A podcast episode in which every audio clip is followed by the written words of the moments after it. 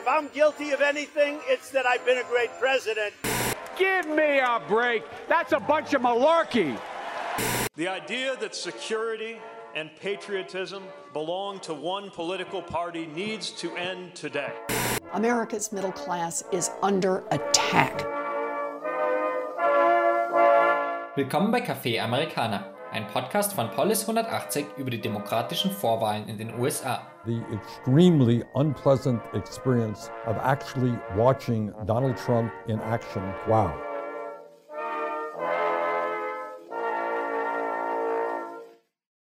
House of Cards habe ich aufgehört zu sehen, weil die Realität ist viel härter. Diese Aussage stammt von David Sturm. Seit letztem Jahr ist er der Korrespondent der Welt in Washington und unser Gast für den ersten inhaltlichen Podcast aus unserer Reihe über die demokratischen Vorwahlen in den USA. Da ich hier noch häufiger zu hören sein werde, kurz zu mir. Mein Name ist Lucian Bumeder. Im Moment arbeite ich als Journalist in Moskau, aber ich interessiere mich nach wie vor auch für US-Politik. Ich habe ein Jahr in den USA studiert, in den Südstaaten, in New Orleans, Louisiana. Und ich bin auch davor schon recht viel gereist durch dieses Land. Persönlich war ich in 32 der 50 Bundesstaaten.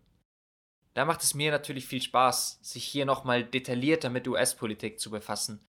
Und ich kann mir kaum einen besseren Anfang vorstellen, als mit einem deutschen Kollegen auf der anderen Seite des Atlantik zu sprechen, trotz der 10 Stunden Zeitverschiebung. Ja, Herr Sturm. Ein Telefonat aus Moskau nach Washington. Das sind ja ganz alte Muster. Aber es geht ja hier um aktuelle Politik. Und ein Punkt, der mir immer aufgefallen ist, das ist die ganz andere politische Kultur in den USA. Welchen Unterschied zu Deutschland haben Sie denn wahrgenommen, wenn Sie aus Washington berichten? Ja, also die politischen Reden zum Beispiel sind hier viel, viel persönlicher als in Deutschland. Die Wahlkampfreden der Kandidaten beginnen hier in aller Regel damit, dass sie erstmal was über ihr eigenes Leben erzählen. Das macht Angela Merkel, das machen Olaf Scholz eher sehr, sehr selten. Aber hier hat man diesen anderen Stil. Denken Sie auch einst an Barack Obama. Das hatte ja zuweilen predigthafte ähm, predigthafte Prägung, diese Reden. Äh, die sind viel persönlicher gehalten. Das Programmatische, was in Deutschland sehr wichtig ist, zumal bei den linken Parteien, spielt eine weit geringere Rolle. Die Person ist entscheidender. Und ich glaube, das hängt wirklich mit dem Regierungssystem zu tun, wo eben alles auf diesen Präsidenten fokussiert ist. Staatsoberhaupt, Regierungschef, Oberbefehlshaber und bei Trump muss man noch dazu sagen, faktischer Vorsitzender der Republikanischen Partei. Das ist ja eine solche Machtballung, die wir in Deutschland nicht kennen.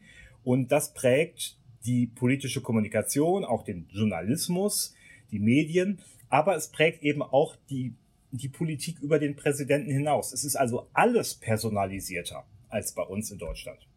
Welche Unterschiede gibt es denn auch zwischen der Republikanischen Partei, über deren Vorwahlen wir gerade in Deutschland auch vor ein paar Jahren plötzlich sehr viel mitbekommen haben, und der Demokratischen Partei, wo jetzt gerade die Vorwahlen stattfinden? Also es ist ja ein, ich sage immer, ein faktisches Zwei-Parteien-System in den USA. Es gibt auch andere Parteien noch. Es gibt eine libertäre Partei und eine grüne Partei und so weiter. Die sind aber de facto bedeutungslos. In dem, in dem Kongress gibt es keinen Abgeordneten, keinen einzigen Abgeordneten dieser Partei. Ähm, durch dieses faktische Zwei-Parteien-System sind die Parteien offenbaren, insbesondere die Demokratische Partei, offenbart ein viel, viel größeres politisches Spektrum als bei uns. Wenn man das mit Deutschland vergleicht, dann sind in der Demokratischen Partei versammelt von ganz links, also die Linke, die SPD, die Grünen, die FDP und große Teile der CDU und große Teile der CSU. Bei den Republikanern auch eine gewisse Breite vorhanden. Da würde ich sagen, ist es, wäre es jetzt die AfD und der rechte Flügel der Union. In welcher Art und Weise streiten die demokratischen Kandidaten untereinander? Welche Themen sind tabu? Welche gehen schon zu weit? Und welche sind die, wo es gerade wichtig ist? Also Tabuthemen erkenne ich eigentlich nicht. Es gibt eine Links-Rechts-Auseinandersetzung innerhalb der Demokratischen Partei wie gesagt, bei der, bei der enormen Spannbreite, ich sage jetzt mal ein bisschen lapidar, zwischen Frau Wagenknecht und Herrn Lindner, das ist in der Demokratischen Partei alles sozusagen drin, äh, ist, dieser, ist dieser Streit ja evident äh, und der ist auch zu führen. Und die Demokratische Partei hat sich nach links entwickelt in den Jahren unter Trump, während sich die Republikanische Partei ja nach rechts entwickelt hat. Die haben sich beide auseinanderentwickelt, die sind beide populistischer geworden. Und jetzt gibt es bei den Demokraten die große Frage, was ist das Wichtigste, um Trump zu besiegen? und wie können wir diese Wahl gewinnen. Da sagen die einen, die Linken, wir brauchen also ein ähm, umfangreiches Programm, wir brauchen, wie die linke Senatorin aus Massachusetts, Elizabeth Warren, immer sagt, wir brauchen einen strukturellen Wandel innerhalb dieses Landes. Und dann gibt es eben andere, die eher moderaten, zum Beispiel Joe Biden, der frühere Vizepräsident, die immer von der Wählbarkeit sprechen, die eben eher sagen, jetzt immer mal langsam mit den Leuten, nicht das ganze Land verändern und auch nicht gleich die privaten Krankenversicherungen komplett abschaffen wollen, sondern lieber hier was machen und hier noch ein Investitionsprogramm und natürlich einen ganz anderen politischen Stil als, ähm, als Donald Trump ähm, anbieten. Das ist sozusagen die Spannbreite. Aber das klingt ja jetzt auch alles sehr programmatisch getrieben. Gehen sich die Kandidaten genauso stark persönlich an, wie das Trump vor drei Jahren gemacht hat? sich gegenseitig mit Wasser bespritzt haben, dass sie die Familien der Kandidaten angegriffen haben?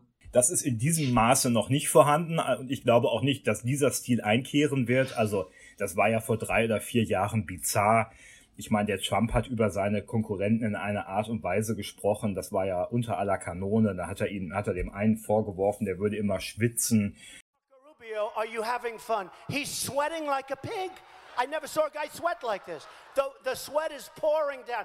I think Rubio is a low energy. Und dem anderen hat er Dummheit vorgeworfen oder so. Also auf dieses Niveau begeben sich die Demokraten nicht. Und ich glaube, das wird auch nicht geschehen, wenngleich sich die Auseinandersetzung in den letzten Wochen schon ein bisschen, ja, zugespitzt hat. Und es gibt jetzt eben gerade zwischen den führenden Figuren des linken Flügels und diesen führenden Moderaten gibt schon so ein paar Hakeleien.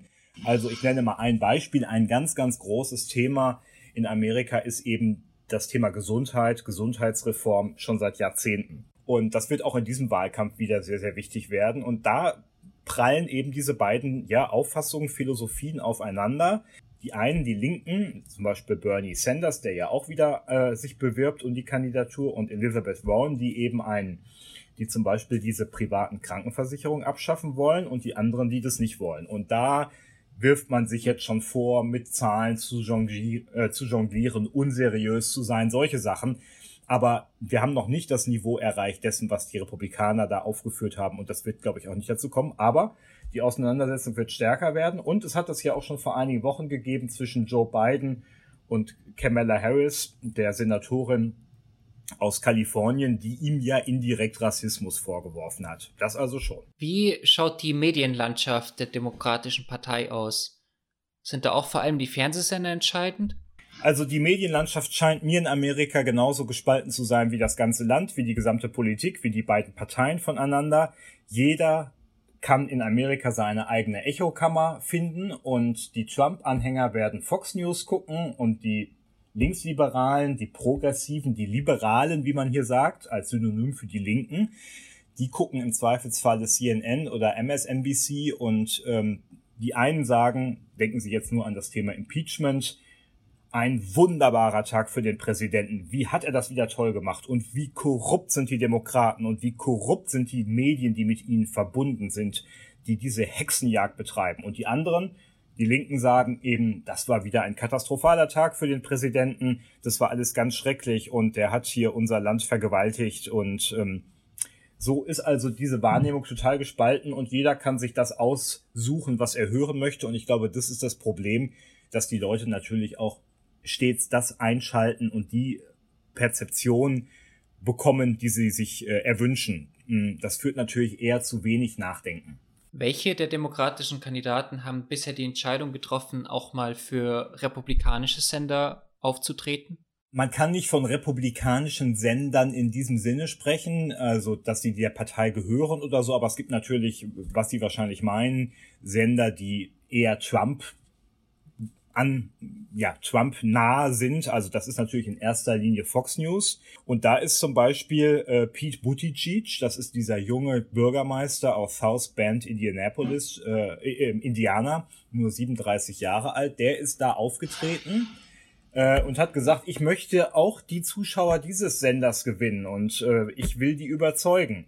während eben dann die linke Elizabeth Warren gesagt hat, nein, nein, also Fox News macht eine so schlimme Politik, da trete ich nicht auf, das will ich nicht noch unterstützen, ich will die nicht noch mit meinem Namen adeln, ich will nicht noch, dass die über mich irgendwelche Werbeeinnahmen bekommen. Auch da sieht man, auch da spiegelt sich sozusagen der programmatische Streit dann wieder. Gibt es auch innerhalb der Demokratischen Partei solche Echokammern? Ja, natürlich gibt es auch. Ähm, also zum Beispiel eine der eher jetzt in meinen Augen aussichtslosen Kandidaten, die aber mit sehr viel Vorschlusslorbeeren gestartet ist, war Kamala Harris, eben schon erwähnt. Ähm, sie ist äh, Senatorin aus äh, Kalifornien und war vorher dort Generalstaatsanwältin, hat da einen sehr taffen Kurs äh, vertreten, also, ne, also Verbrechen gehören auch verfolgt. Äh, zum Beispiel sehr harter Umgang mit Eltern, deren Kinder die Schule geschwänzt haben und solche Sachen. Und da gab es also innerhalb der Demokratischen Partei wiederum am linken Flügel äh, einen enormen Ärger, dass also diese Frau antritt. Und da gab es sogar einen Hashtag auf Twitter, Never Kamala. Äh, der war also eindeutig gegen Kamala Harris ähm, gedreht. Und naja, und bei Bernie Sanders sind die Anhänger auch schon sehr auf ihn fokussiert. Bernie Sanders, Sie erinnern sich, das ist der Kandidat, der beim letzten Mal gegen Hillary Clinton innerhalb der Demokratischen Partei der Favorit war und dann aber unterlegen ist am Ende. Der versucht es ja jetzt auch wieder. Und er ist kein Demokrat. Er ist Senator, er ist unabhängiger Senator aus Vermont. Und es gibt Kritiker innerhalb der Demokratischen Partei, die sagen, ah, wer weiß, was der Bernie macht, wenn der die Kandidatur nicht bekommt, dann tritt er vielleicht als Unabhängiger an.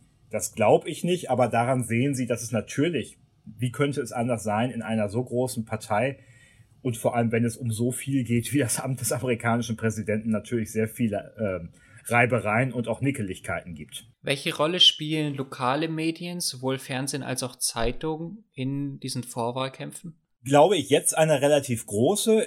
Wir haben die gleichen Phänomene wie in Europa, wie in Deutschland, dass die, ähm, die Zahl der, die, die Zahl der, die Höhe der Auflagen der Zeitung überall dramatisch zurückgeht zu meinem Leidwesen. Viele Lokalzeitungen müssen schließen oder sind schon geschlossen worden und ehemals große, bedeutende Zeitungen, sagen wir in Philadelphia oder in Boston, was ja wirklich große Städte sind, dann auch noch an der, ja, an der, äh, an der Küste, die so, die so reich bevölkert ist, die sind nur noch ein Schatten ihrer selbst. Äh, aber jetzt ist es ein bisschen anders, weil diese diese Vorwahlen beginnen ja ähm, im Februar und zwar in einem kleinen Staat namens Iowa am 3. Februar. Äh, das ist ein Staat, der ist von der Fläche her ordentlich. Man kann da fünf Stunden lang mit dem Zug durchfahren. Ich habe das neulich mal gemacht und man ist immer noch in Iowa und man sieht eigentlich nur Maisfelder, hat aber nur drei Millionen Einwohner, also ähm, so viel wie Berlin etwa. Und ganz Amerika hat 300 Millionen oder mehr als 300 Millionen. Also da leben ein Prozent der Amerikaner und dort findet aber diese erste Vorwahl statt.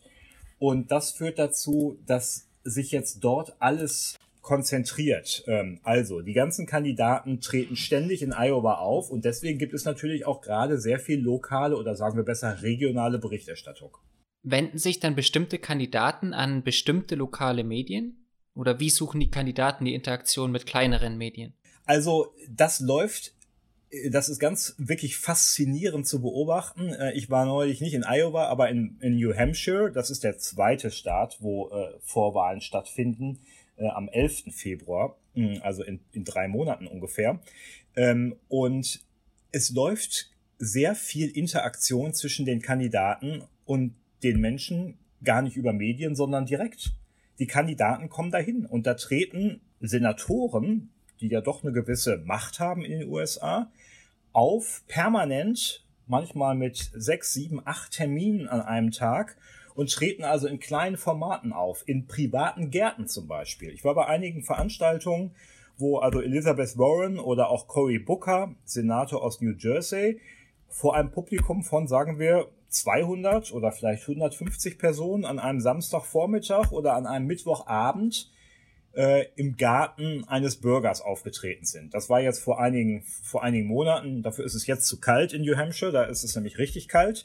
Äh, aber es war als Bürger möglich, da hinzugehen. Es war auch als Bürger möglich, mit den Kandidaten mal zwei, drei Sätze zu wechseln. Natürlich nicht eine Viertelstunde lang quatschen, aber man konnte mit denen direkt reden. Man konnte ihnen Frage stellen.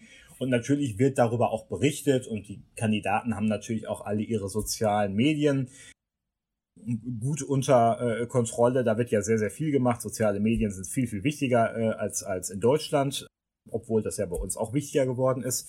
Und deswegen gibt es sehr viel Interaktion direkt. Man kann diese Kandidaten erleben. Und das geht jetzt schon seit, ich sag mal, seit einem halben Jahr so. Und sie können also diese es sind ja noch ungefähr 20 demokratische Kandidaten, die da also durch diese kleinen, relativ kleinen Staaten oder ich sag mal bevölkerungsschwachen Staaten touren und wenn Sie Glück haben, gehen Sie in eine Kleinstadt. Ich war in Manchester, das war, glaube ich, sogar die größte Stadt von New Hampshire mit ungefähr 100.000 Einwohnern. Da waren also diverse Termine diverser Kandidaten an einem und demselben Tag.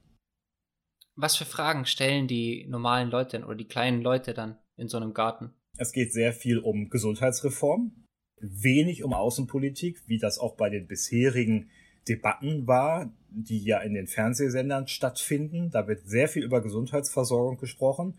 Natürlich wird über Trump geredet. Ähm, es wird über es wird über Arbeit gesprochen, es wird über Infrastruktur geredet, es wird über äh, Waffengewalt geredet. Und das sind eigentlich auch so die Themen, die vorkommen. Dann gibt es spezifische Themen, also zum Beispiel, ich sag mal, das ganze Thema Situation der Schwarzen oder der Latinos das ist jetzt in New Hampshire und in Iowa, in diesen nördlichen Staaten, nicht so ein großes Thema. Aber es wird dann auch bald eine Vorwahl stattfinden in South Carolina mit einer, mit einem großen schwarzen Elektorat, äh, wo übrigens Joe Biden sehr stark ist. Und da geht es natürlich auch viel, viel stärker um diese Themen. Das ist auch schon passt gut in den nächsten Themenbereich rein. Welche Kandidaten sind denn für die ersten Staaten besonders stark gestellt? Also, ähm, es ist äh, bei den, bei den nationalen, bei den bundesweiten Umfragen ist es nach wie vor so, wenn man jetzt mal die seriösen zusammenfasst und so einen Durchschnitt bildet, dass dort Joe Biden immer noch der Favorit ist. Äh, zwar hat er Punkte verloren und er hat vor allem wahnsinnige Probleme, Spenden zu generieren, obwohl er permanent irgendwelche Spendengalas und Spendendinner macht. Äh, aber Joe Biden ist dann noch die Nummer eins.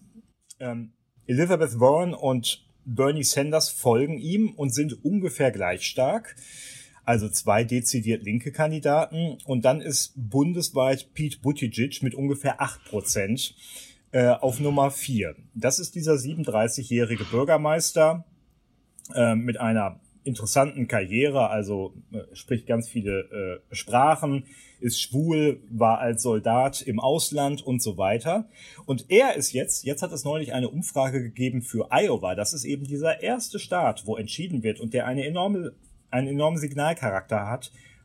Danach ist Pete Buttigieg dort gerade auf Nummer eins was also ein sensationeller Erfolg ist, weil er also neulich dort noch bei acht Prozent lag und jetzt liegt er bei über 20. Also da ist sehr, sehr viel Bewegung drin. Aber ich höre jetzt schon wieder, dass sehr viele Menschen, insbesondere Journalisten, wissen, wie die Wahl ausgehen wird am 3. November 2020. Die meisten sagen, ist doch klar, der, der, der Trump gewinnt. Das ist alles vollkommener Käse, das weiß niemand. Ich finde das total unseriös und ärgere mich darüber auch, wenn äh, sowas gesagt wird. Denn ich wage noch nicht mal eine gesicherte Prognose, wer Kandidat der Demokratischen Partei wird. Und ich glaube, ein wenig wird der Wahlausgang am 3. November 2020 auch von dieser von der Antwort auf diese Frage abhängen. Wer ist der demokratische Kandidat? Und da eine Prognose zu wagen, scheint mir zu früh, zumal, abgesehen von den Kandidaten, die jetzt rennen und die da in New Hampshire und Iowa und überall unterwegs sind, gibt es ja sogar noch Leute, die erwägen zu kandidieren. Michael Bloomberg zum Beispiel, der frühere Bürgermeister von New York, Multimilliardär, erwägt anzutreten. Ist ja auch erst 77 Jahre alt. Das ist ja schon irgendwie auch so faszinierend und auch ein großer Unterschied zu Deutschland. Ich meine, Angela Merkel ist jetzt 65 Jahre alt, äh, ist jetzt sozusagen lame duck, wird bald aus der Politik aussteigen. Gut, hat viele Jahre Kanzlerschaft hinter sich und äh, diese Jahre zählen gewissermaßen doppelt. Aber gucken Sie sich an, das Alter der, der, der Politiker in Amerika, der führenden Politiker. Donald Trump, 73 Jahre alt. Die mächtigste Frau der Demokraten, Nancy Pelosi, Sprecherin des Repräsentantenhauses, stammt aus Kalifornien, 79 Jahre alt. Die Frontrunner der Demokraten, Joe Biden, ich glaube jetzt 76. Bernie Sanders, auch über 75. Elizabeth Warren, 70. Biden und Sanders wären die ältesten jemals gewählten Präsidenten in der Geschichte Amerikas, die da antreten. Und jetzt kommt noch, jetzt wirft womöglich noch mit Michael Bloomberg seinen Hut in den Ring mit 77 Jahren. Also das ist schon eine erstaunliche Gerontokratie, zeigt aber auch, wie fit die Amerikaner sind. Nein, nicht die Amerikaner, sondern die gut gebildeten und im Zweifelsfalle auch die finanziell gut ausgestatteten Amerikaner. Deren Lebenserwartung steigt nämlich enorm, während die im gesamten Land sinkt. Welche Dynamik entwickelt sich, wenn jetzt ein Kandidat in der ersten Vorwahl richtig gut abschneidet? Was bedeutet das für seine Kandidatur? Also dann wird er natürlich erstmal eine enorme Medienaufmerksamkeit äh, bekommen. Äh, alle werden über ihn berichten. Das hat natürlich dann auch so ein, ja, so eine normative Kraft des Faktischen, will ich sagen. Auch da Vorsicht, das heißt noch nichts. Es folgen dann noch 50 und mehr andere Vorwahlen. Äh, aber es hat natürlich schon eine Bedeutung, weil alle dann über denjenigen reden werden. Und dann gibt es ja auch das Phänomen, wie es das äh, in Deutschland oder wie es es vielleicht auch in allen Demokratien gibt, dass die Wähler gerne sozusagen auf der Seite des Siegers stehen. Und dann ist man vielleicht doch eher geneigt dann bei der nächsten Vorwahl, wenn man dann also in New Hampshire lebt, am 11. Februar oder in ähm, in Nevada am 22. Februar vielleicht dann für diesen Kandidaten zu, zu stimmen. Das, äh, diese Dynamik ist eben nicht abschätzbar, aber es hat, glaube ich, einen enormen Signalcharakter. Und deswegen hauen die da jetzt auch alle so rein. Deswegen eröffnen die jetzt da alle Büros in, den, in der Fläche dieser kleinen Staaten, dieser bevölkerungsschwachen Staaten und sind da mit Mitarbeitern unterwegs. Teilweise bis 100 mit 100 bezahlten Mitarbeitern. Ähm, das ist also enorm wichtig. Aber das heißt noch gar nichts. Und es gibt dann ja irgendwann auch den Super Tuesday. Da sind dann geballt etliche Vorwahlen, also in etlichen Bundesstaaten. Das hat dann sicher nochmal eine andere Ausgangslage.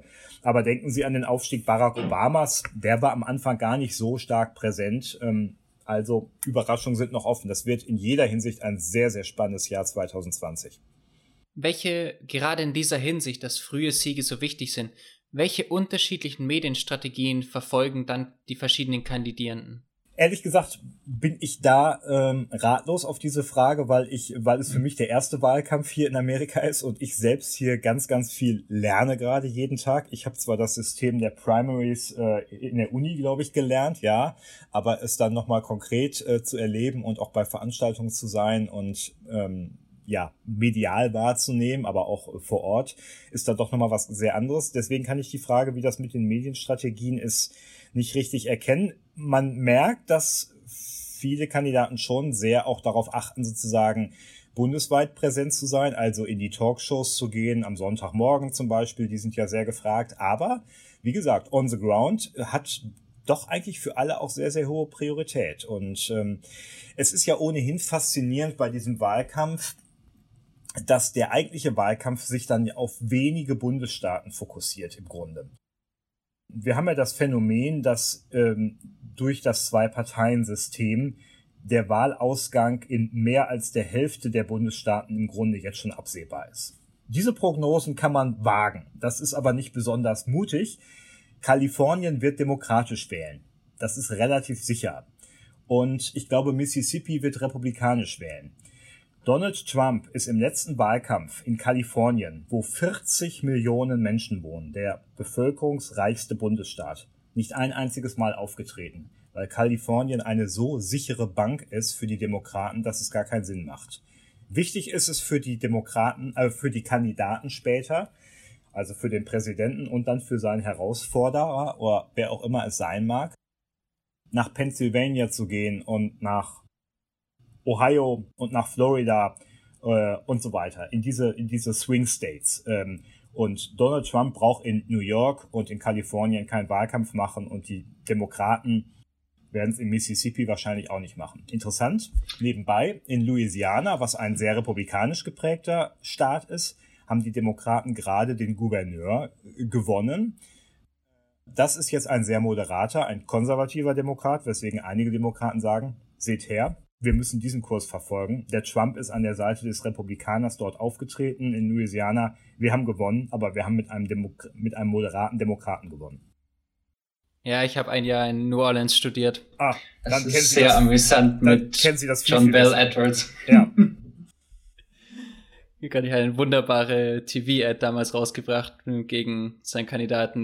Da kann man Comedy über amerikanische Politik machen, wenn man im deutschen Publikum muss man noch nicht mal die Spots verändern. Äh, das ist richtig. House of Cards habe ich aufgehört zu sehen, weil die Realität ist viel härter. The choice for governor couldn't be more clear.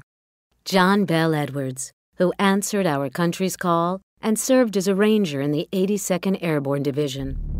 Or David Vitter, who answered a prostitute's call minutes after he skipped a vote honoring 28 soldiers who gave their lives in defense of our freedom. David Vitter chose prostitutes over patriots. Now the choice is yours. Äh, aber auf welch, äh, welche Rolle spielen dann gerade die Staaten, die in der entscheidenden Wahl keine Rolle mehr spielen, wie New York, Mississippi? Welche Rolle spielen die in der Vorwahl?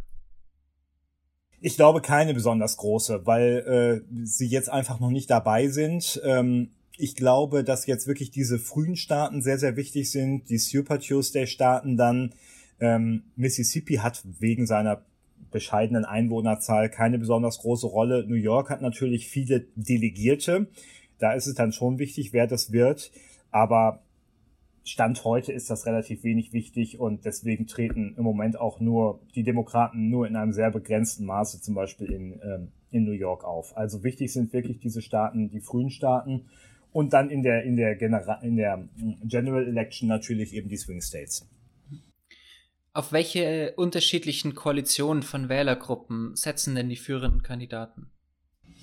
Das ist sehr interessant. Ich war bei dem Wahlkampfauftakt von äh, Joe Biden in äh, Philadelphia im Mai und es ist immer interessant, diese Reden zu hören, aber viel interessanter finde ich es dann mit den Zuhörern zu sprechen. Und da habe ich viele gefragt, warum sind sie hier und so. Und ähm, ganz interessant waren die Antworten, weil die meisten sagten, ja, ja, wir sind hier, ich bin hier, weil ich glaube, der Biden hat die besten Chancen, den Trump zu besiegen. Da war aber keinerlei Begeisterung bei diesen Leuten vorhanden.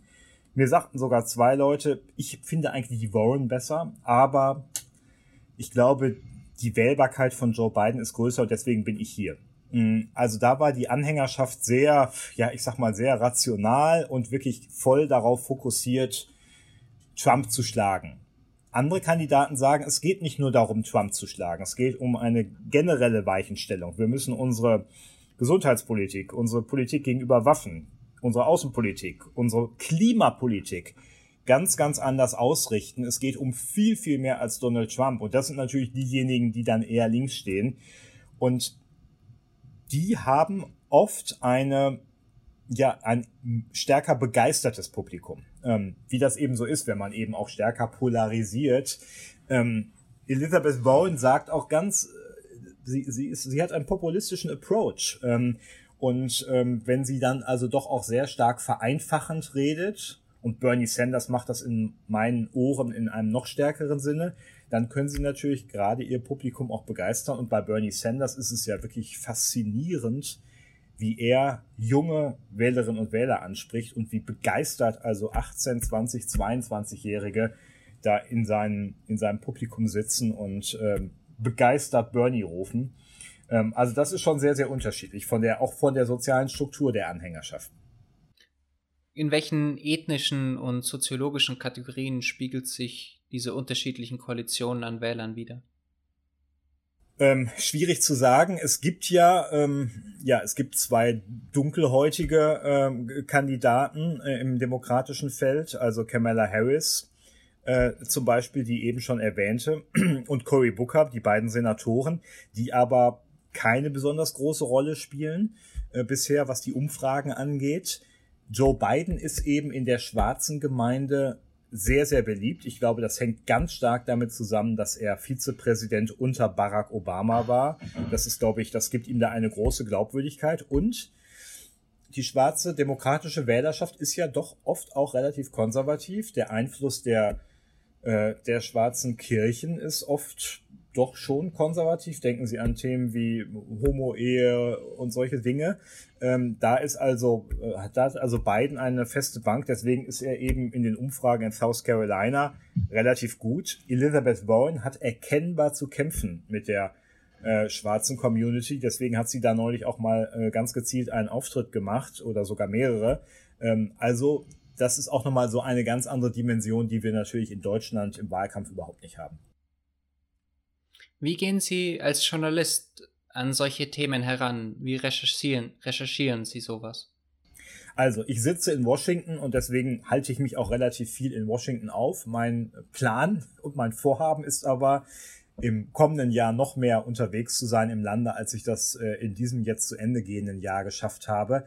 Und ich glaube, die äh, ähm, Aussichten dafür sind auch ganz gut, weil der Wahlkampf wird überall stattfinden, nur nicht in Washington. Äh, Washington übrigens ist äh, im amerikanischen Kongress mit einem Abgeordneten vertreten, mit einer Frau vertreten, die aber kein Stimmrecht hat, weil Washington DC, die Hauptstadt, kein Bundesstaat ist, wie übrigens Puerto Rico auch nicht. Washington hat auch keinen Senator, deswegen ist Washington eigentlich politisch, zumindest was seine Bürger angeht, seine Einwohner angeht, äh, politisch bedeutungslos. Der Wahlkampf findet, wie gesagt, in der Fläche statt. Ich werde zu den Parteitagen natürlich gehen. Da habe ich mir schon Hotels gebucht.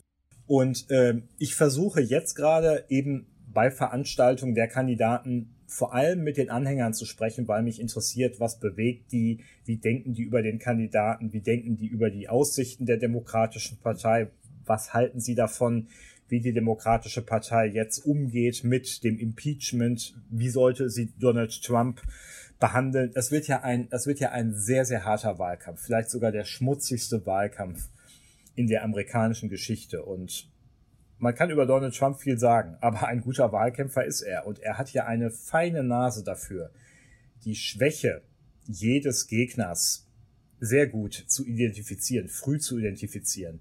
Und wer immer gegen ihn antreten wird, der setzt sich ja einem Stahlbad aus. Das muss man ja wirklich sagen. Der wird hier attackiert werden von morgens bis abends, äh, natürlich auch unter der Gürtellinie. Und da gehört, glaube ich, schon neben einer politischen Unterstützung doch eine stabile psychische Verfassung zu. Wie gut ist Ihr Zugang für Interviews? Sind die Leute bereit, mit ausländischer Presse zu reden? Haben die Lust gar drauf? Die Leute, die Bürger, mit denen ist es sehr einfach ins Gespräch zu kommen, sogar einfacher als mit Bürgern in Deutschland, sage ich mal, wo ich schon vor vielen Jahren als Lokalreporter in den 90er Jahren äh, erlebt habe, dass es doch auch Vorbehalte gegenüber den Medien gibt. Nein, nein, nein, mein Name bitte nicht in der Zeitung und so weiter und schon gar kein Foto. Das sind die Amerikaner, die sich gerne präsentieren, die sich auch gerne darstellen, äh, ganz anders. Schwieriger ist es für uns, und das gilt auch für meine Kollegen hier in Washington von den anderen Medien, also auch von Radio und Fernsehen und von anderen Zeitungen, ist der Zugang zu Spitzenpolitikern. Das haben wir natürlich in Berlin, ist das kein Problem. Ich habe viele Jahre lang Bundespolitik betreut, 15 Jahre lang. Da war es im Zweifelsfalle immer möglich, mal äh, einen, Minister hm, ans Telefon zu bekommen oder im Zweifelsfalle dann seinen Pressesprecher. Das ist hier für uns sehr schwer. Warum? Wir haben keine Wähler und wir haben keine Spender. Das ist ganz äh, einfach und nachvollziehbar, für mich auch verständlich, aber natürlich ein bisschen ärgerlich. Wie gehen Sie da ran, gerade wenn Sie meinen, es ist Ihr erster Wahlkampf? Wie etablieren Sie Ihre Kontakte als neuer Korrespondent? Also ich gehe hier jetzt immer mit mindestens sieben oder acht Visitenkarten raus, wenn ich zu einem Termin gehe. In Berlin habe ich das immer mit zwei oder drei Visitenkarten gemacht. In Amerika ist, wenn Sie hier gelebt haben, wissen Sie das, ähm, ist man da wesentlich äh, großzügiger und schneller damit. Oft wird schon zur Begrüßung die Visitenkarte ausgehändigt. Das tue ich auch. Wie wirksam das am Ende des Tages ist, vermag ich nicht zu sagen, aber ich versuche natürlich in Kontakt zu treten. Ich habe auch mit Pressesprechern oder Kommunikationschefs von Kandidaten mal am Rande von Veranstaltungen geredet.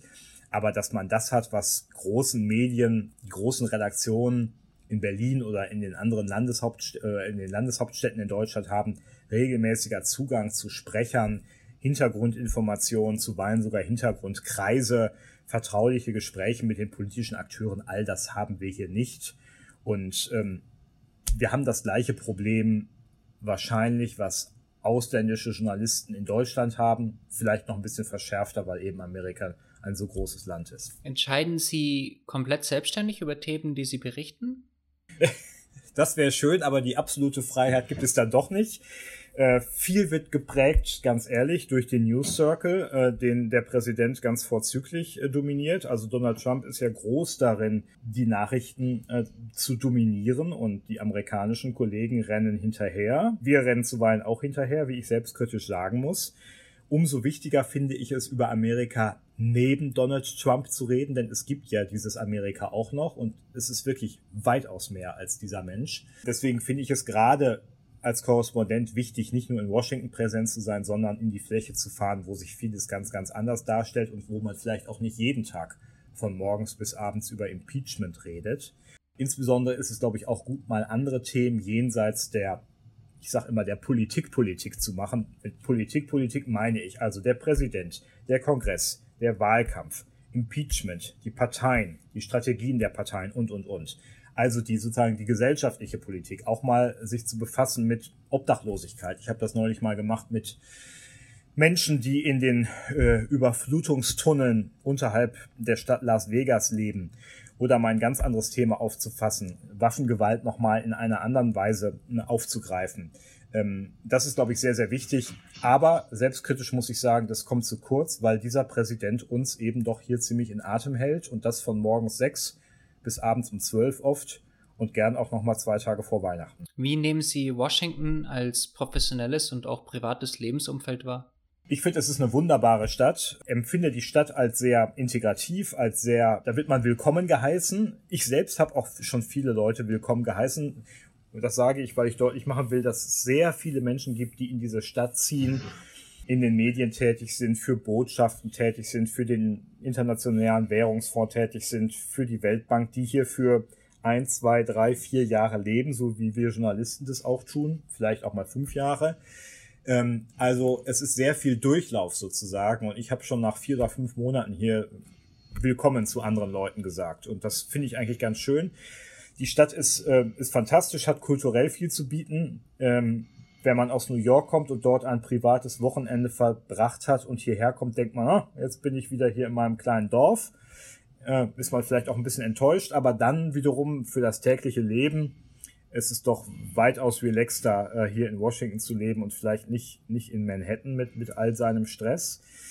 Und es gibt natürlich diese politische Bubble, wie wir hier sagen, und durch die demokratische Prägung der Stadt ähm, ist es natürlich schon auch eine sehr spezielle Stadt. Also sie ist schon sehr linksliberal geprägt und ähm, hat mit dem Rest des Landes noch weniger zu tun als Berlin mit dem Rest von Deutschland. War das schon immer Ihr Ziel, als Auslandskorrespondent aus den USA zu berichten? Nee, ich bin damit nicht, ähm, ich bin damit nicht geboren worden. Ähm, ich bin relativ früh in meinem Leben dazu gekommen, den Berufswunsch Journalist zu haben. Das wollte ich, glaube ich, werden, als ich, als, als ich 14 oder 15 war. Ich bin auch wenig später angefangen, als äh, Lokalreporter zu arbeiten, vorher bei der Schülerzeitung, also so dieser sehr klassische Weg, den sehr, sehr viele Kollegen gegangen sind, also Schülerzeitung, Lokalzeitung, dann eine größere Zeitung, äh, dann die Berichterstattung im Inland und jetzt eben für mich seit gut einem Jahr Berichterstattung aus dem Ausland. Aber geplant war das nicht. Ich glaube auch nicht, dass man es, dass man es planen kann. Man kann natürlich seine Interessen zeigen, aber es sind natürlich dann doch relativ wenig Posten, die so im Ausland zu vergeben sind. Ich finde es sehr interessant. Ich lerne hier so viel wie lange nicht mehr. Ich habe in den ersten Monaten immer gesagt, ich lerne hier so viel wie seit der Uni nicht mehr. Mittlerweile denke ich sogar, es ist noch ein bisschen mehr als das, was ich an der Uni gelernt habe. Was würden Sie im Rückblick sagen, waren die wichtigsten Schritte auf dem Weg zu einer Auslandskorrespondenz? Was war für Sie sehr hilfreich? Also für mich war es sehr, sehr wichtig und das war für mich wirklich eine prägende Zeit bei der lokalen Zeitung zu arbeiten, weil ich gelernt habe, glaube ich, mit Menschen umzugehen, so pathetisch das jetzt auch klingen mag. Als Lokalreporter ist man auf sich selbst gestellt. Es gibt keine Nachrichtenagenturen, wo man ein Stichwort eingibt und äh, guckt, was da so aufploppt und im Zweifelsfalle daraus was macht. Es gibt auch selten Pressestellen, wo man anruft und wo man irgendwelche Statements bekommt. Und man muss sich mit den Leuten auseinandersetzen. Es ist auch, es gehört zuweilen auch etwas mehr Mut dazu, den örtlichen Bürgermeister zu kritisieren, als den amerikanischen Präsidenten zu kritisieren, schon damals. Und das war für mich eigentlich eine sehr, sehr gute Schule. Ähm, ich habe, glaube ich, außerdem gelernt, relativ schnell zu schreiben, wenn es drauf ankommt. Und dann habe ich viele Jahre bundespolitische Berichterstattung gemacht in Berlin. Ich habe das geliebt. Ich habe immer gesagt, an neun von zehn Tagen gehe ich gerne in die Redaktion und äh, jeder, der behauptet, er tut's an, von, an zehn von zehn Tagen, dem glaube ich nicht. Äh, also ich habe das wirklich wahnsinnig gern gemacht. Ähm, umso besser finde ich es, wenn man dann auch mal die Chance hat, was ganz anderes zu machen. Wie gesagt, etwas zu lernen. Ähm, ich hatte in den letzten Jahren in Berlin den Eindruck, dass ich nicht mehr so viel lernen würde und das finde ich eigentlich schade, weil ich bin ein neugieriger Mensch. Ich finde, als Journalist sollte man auch neugierig sein, sollte nicht immer schon alles wissen und nicht immer nur Antworten geben, sondern Fragen stellen. Unsere Aufgabe ist es, Fragen zu stellen und nicht immer Antworten zu geben und schon gar nicht Antworten mit, mit Ausrufezeichen. Ähm, ich lasse mich gern überraschen, ich lasse mich auch gern belehren, ich lasse auch, ja, ich, ich lerne gern und das ist jetzt gerade das, was hier stattfindet. Und ähm, ja, ich hoffe, ich kann es noch ein bisschen machen. Welche Zeiten waren so ganz schwierig? Wo, wo war man sich sehr unsicher, ob das überhaupt jemals klappt im Journalismus? Naja, die Unsicherheit begleitet uns eigentlich alle, das wissen Sie. Äh, wir sind, wir haben eine Medienkrise seit ja, mindestens 20 Jahren und das ist ungefähr so die Zeit, seit der ich hauptberuflich im Journalismus äh, tätig bin. Ähm, die Auflagen schwinden. Ähm, es müssen ständig Sparkurse gefahren werden, auch in meiner Zeitung leider gerade wieder. Aber das sind ökonomische Notwendigkeiten. Währenddessen hat sich die Arbeit in diesen 20 Jahren komplett geändert. Ich weiß noch, dass ich äh, angefangen habe 1999 in einem Politikbüro der Welt, wo nicht jeder Computer einen Internetzugang hatte. Den haben wir uns dann geteilt. Und dann gab es ein dickes, dickes Buch namens Öckel, Handbuch des öffentlichen Lebens in Deutschland. Da waren alle wichtigen Telefonnummern drin.